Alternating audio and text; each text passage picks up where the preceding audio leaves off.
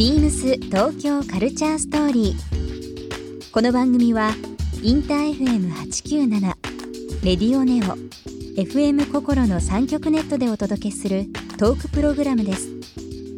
案内役はビームスコミュニケーションディレクターの土井博志。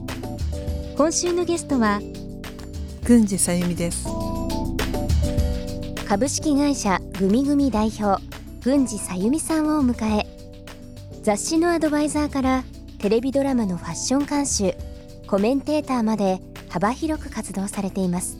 ビームスとはこれまでに様々な取り組みがあり直近では社内ビジネスコンペである種まきグランプリで外部審査員を務められました。そんな郡司さんに編集者としての仕事についてやこれからの夢などさまざまなお話を伺います。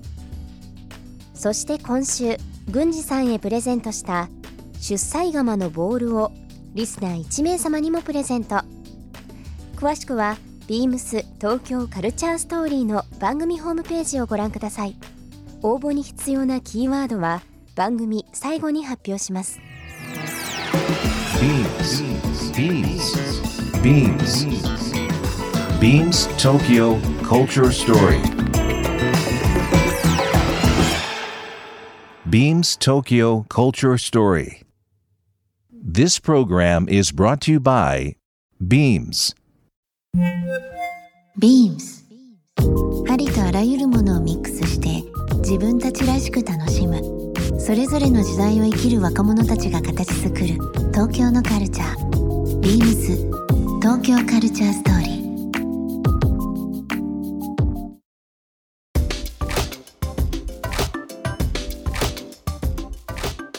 僕恥ずかしい話。うん。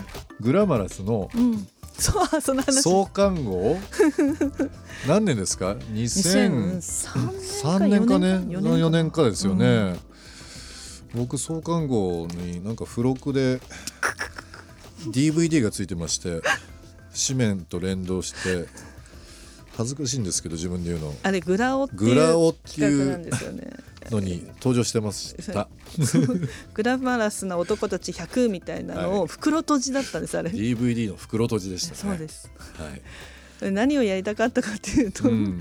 あのーグラマラス作る時に、うん。そのまあビビからグラマラス作るきっかけになったのが女の子の選択肢がもっと自由でいいって思ったんですね。うん。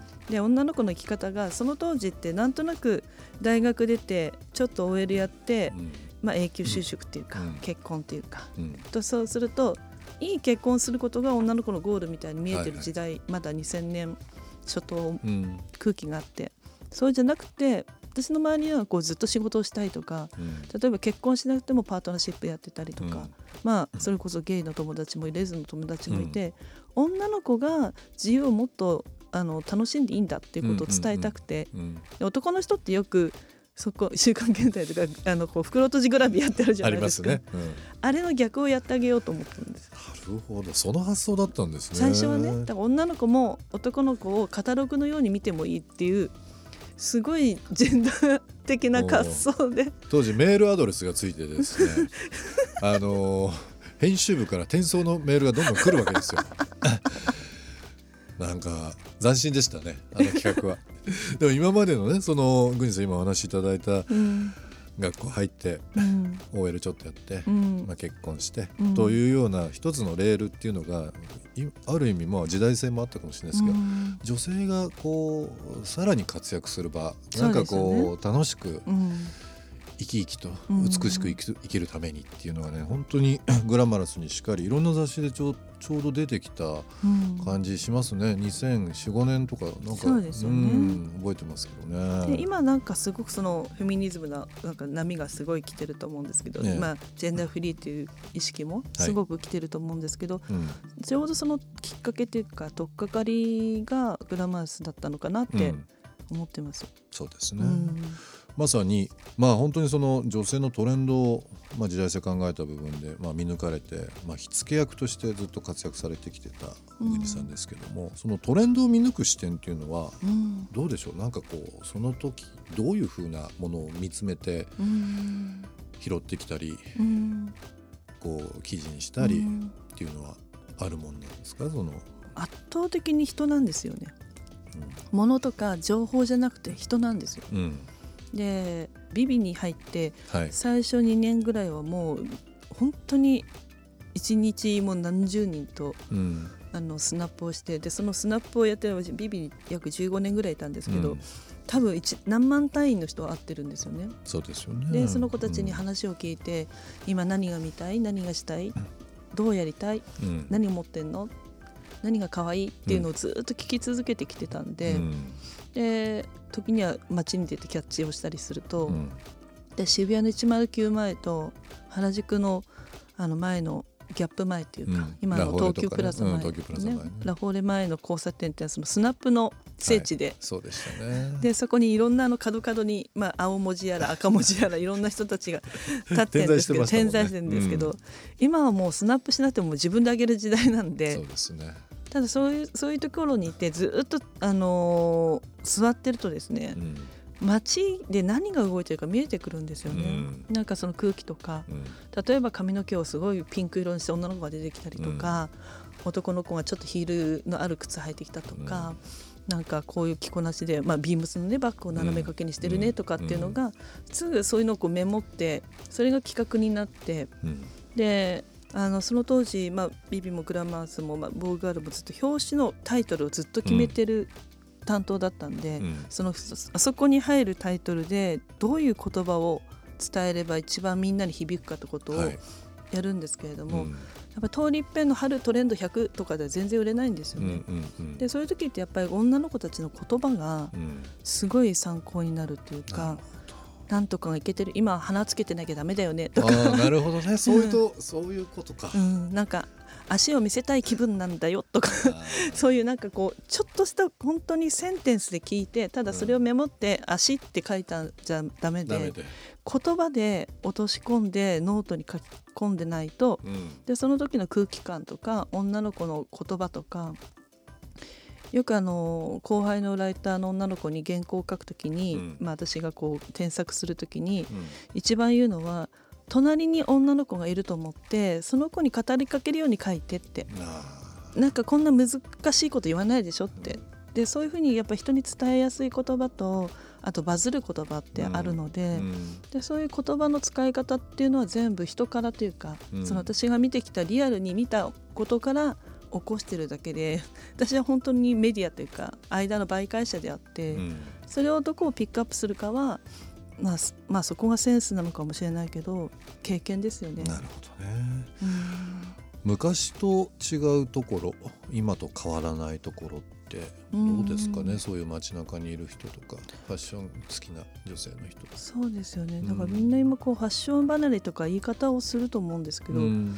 全然離れてないんですよ、うん。気持ちはね。うん。でそれが例えば新しいものを買わなくても古着でいいよねとか、はいで自分の持ってるものをミックスして使えばいいよねってうん。変わってるから、で多少ちょっと消費が落ちてるかもしれないけどあの女の子がファッションをしたいって気持ちは変わらないし、うん。恋愛ものの 恋愛のみんなのまあ今日も電車の中で女の子たちの話聞いてると、まあ、全然変わんないですよ本当に。私たちがあの東京来てから話してること変わんなくて、うん。変わったとすれば女の子たちが将来についての考え方が少しずつ変わったのかな。と。うん。やっぱり結婚すればいいやとか、うん。あの終身雇用の会社に入ればいいやじゃなくて、うん。今自分が何をしたいってことを発信する子たちがすごく増えて、で会社に入ったり集団に属さなくてもできちゃう時代なんで、うん。お洋服作りたいですって言って、明日からも作れる時代だし、ね。あのなんだろう絵を発表したいもうインスタで発表すればいいし、そういう意味ではすごくみんなが自分がやりたいことを実現しやすい社会になってみんなが好きなことを好きって言いやすくなったかなみたいな。世の中のあり方がだいぶ変わりましたよね。ファッションもなんかその仕事に関してもそうですけど。ただなんか根本的な部分でらしくいたいとか、うん同性異性にモテたいとか、うん。みたいなところは変わらない 変わらないし。うん。なんかそれ取り巻く環境が変わってるだけでそうですよね。会話とかはもしかしたら全然変わってないところがあるでも本当に自由で羨ましいっていう、ああの時こんなに服が安かったら楽しかったろうなとか あのあの時もっとこういうインスタみたいなツールあったら楽しいだろうなと思いますけど、だからうら羨ましいですよね、うん。その自分で発信しやすいということで、うん私もあのクラウドファンディングのキャンプファイヤーのお手伝いだったりとか、えー東京ファッションテクノロジーラボっていうちょっと新しいファッションの学校であのメンターやったりうん。すると、若くて何かをやりたいって子たちにすごく接するんですよね。うん。で彼らが本当に軽やかに物を作ったりうん。売ったりインスタで宣伝してうん。物が売れてったりするのを見ると、あーなんか本当に世の中面白く変わってきたなって。確かにそうですね、ビームス東京カルチャーストーリー。ゲスト郡司さゆみさんにプレゼントした出歳釜のボールをリスナー1名様にもプレゼント。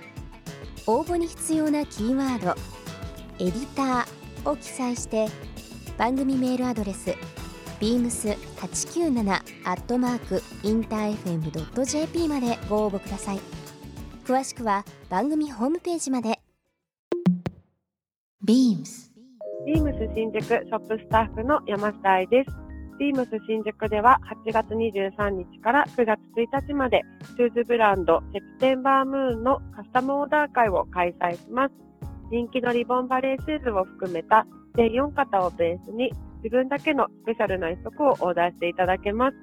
スタッフ一同お店でお待ちしています。Beams 東京カルチャーストーリー Beams Tokyo Culture Story. This program was brought to you by Beams.